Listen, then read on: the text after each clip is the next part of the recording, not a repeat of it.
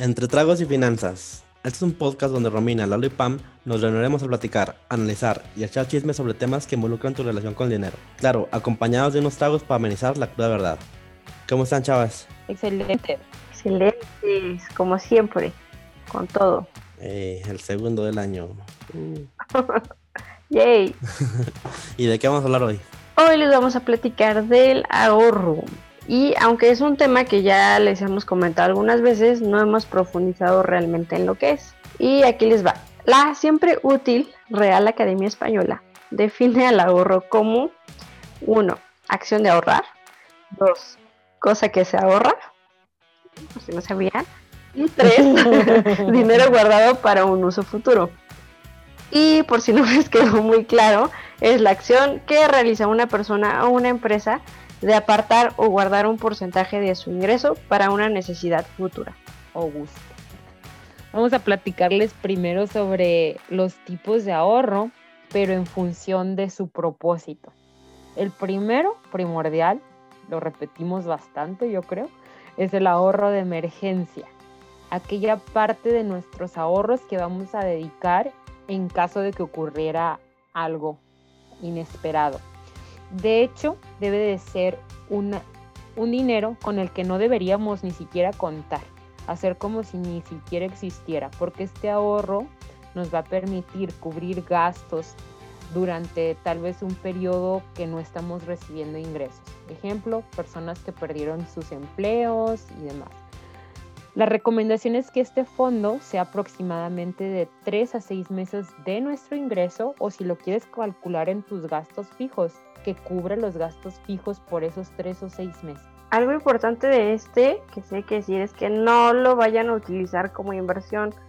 Eh, bueno, yo personalmente, seguramente Lalo y Rom también, yo me he topado con gente que dice, ah, sí, mi fondo de emergencia lo tengo en una inversión no, ahí como dijo Romina, o sea, haz como si no tuvieras este dinero. O sea, es para una emergencia como tal. Una inversión, si lo pones en una inversión, o sea, no lo vas a tener disponible en el momento que sí pase esa emergencia, ¿no? Claro. Otro ahorro muy importante es el ahorro para el retiro. Es el ahorro que habitualmente va aumentando cada año dedicado a nuestra jubilación. Aunque muchos países disponen de sistemas de pensiones en función de los impuestos pagados a lo largo de la vida laboral, muchas personas prefieren ser previsoras, es decir, ahorrar cada mes una pequeña parte para que al momento en que se jubilen tengan una suma considerable que les permita vivir mejor. Eso es importante sobre todo en México, donde ya les hemos contado que con el esquema de Afores no nos va a alcanzar para tener una calidad de vida digna cuando seamos viejitos. No se les olvide este que es muy importante. Porque incluso, incluso con las modificaciones que se vienen para mejorar la situación de las afores, va a seguir siendo insuficiente. Igual si quieren luego nos podemos meter más a ese tema de nuevo. Tiene mucho para sacar ese tema. Muchísimo y se va actualizando, ¿eh? así que igual nosotros. Muy bien. Bueno, el, tercer ahorro es el que hacemos para los hijos. Eh, este también es uno de los más comunes. Eh, este ahorro puede ser tanto para antes de tener un hijo, o sea, que lo destinemos para la infancia de los niños, o también durante su crecimiento para los estudios. La educación es costosa y si no se planifica bien es complicado tener acceso a los estudios universitarios, sobre todo pensando que la educación siempre tiene incrementos muy considerables en sus costos cada año. El ahorro regular, si le queremos llamar así, es el que haces para metas que tengas a corto o mediano plazo. Por ejemplo, quieres comprar una casa para el enganche, si quieres sacar un nuevo carro, si quieres irte de viaje, lo que sea que te quieras comprar, destines esa parte para esa meta, sabes que una vez que lo compres, se acabó y así te vas, ¿no?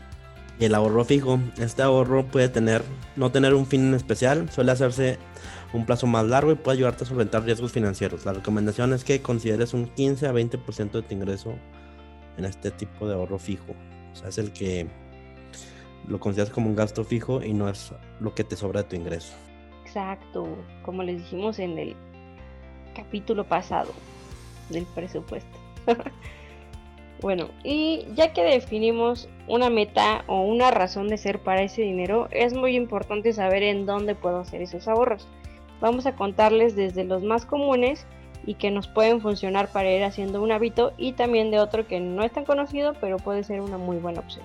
El ahorro en tandas. Es una costumbre muy popular y sencilla, sobre todo para los mexicanos. Tanda en el centro del país, Cundina en el norte, pero es básicamente lo mismo. Consiste en juntar a un grupo de personas quienes adquieren una obligación de aportar una cantidad determinada cada semana, cada mes, cada quincena.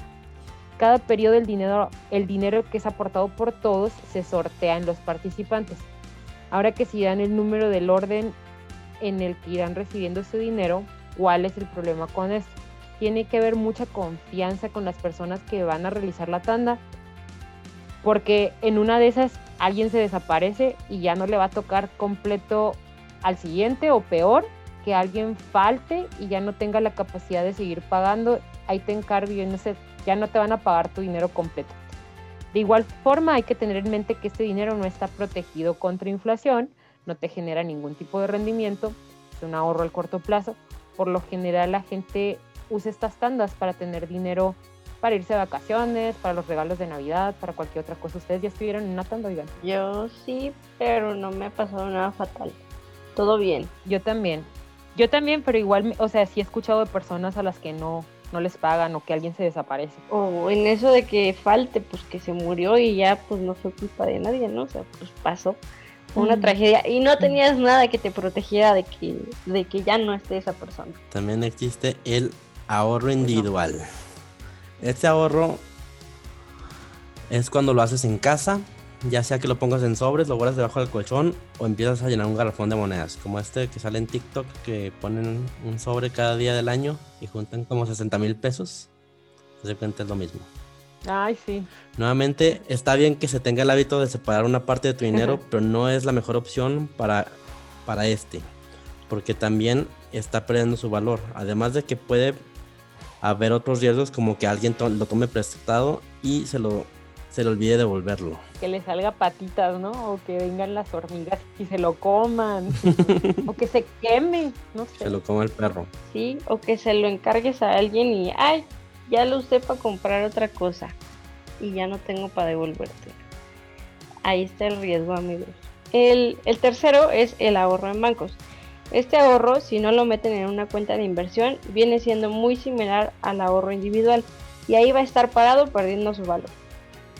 Ahora, lo importante si lo meten a cuentas de inversión es que revisen el rendimiento real que les va a dejar.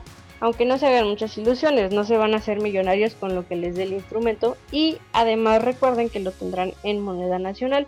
Es muy raro, o sea, sí puede haber este, situaciones en que lo puedan hacer en dólares, pero pues tienen que meterle muchísimo más dinero, ¿no? Eh, por lo que una vez más, si lo tienen ahí en pesos, estará perdiendo valor por la inflación perdón. Y eso de que se hagan sus apartados en, en, la aplicación del banco y todo, o sea, está muy bien, pero vuelve siendo lo mismo casi de que lo tengan en la casa.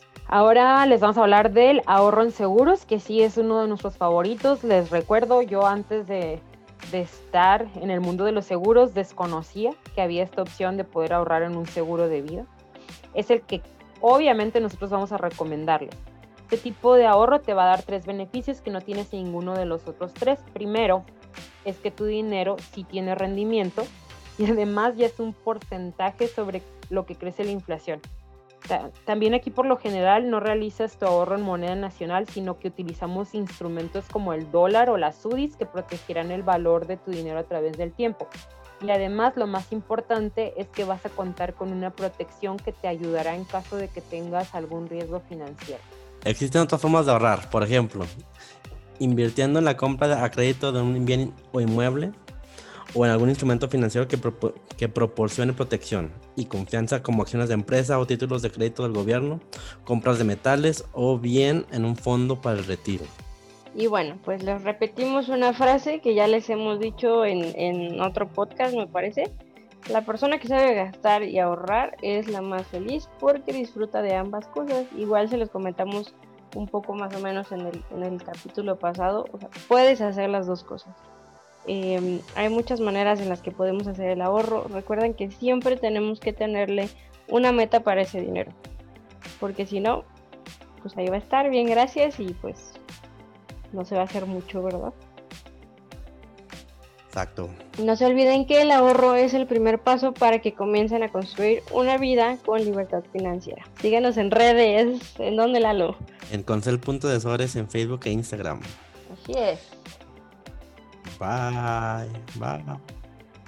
Y salud porque si van a ahorrar y gastar con su Eso. presupuesto. Y ahorren. Ahorren y gasten, Salud. ahorren y Bye. gasten.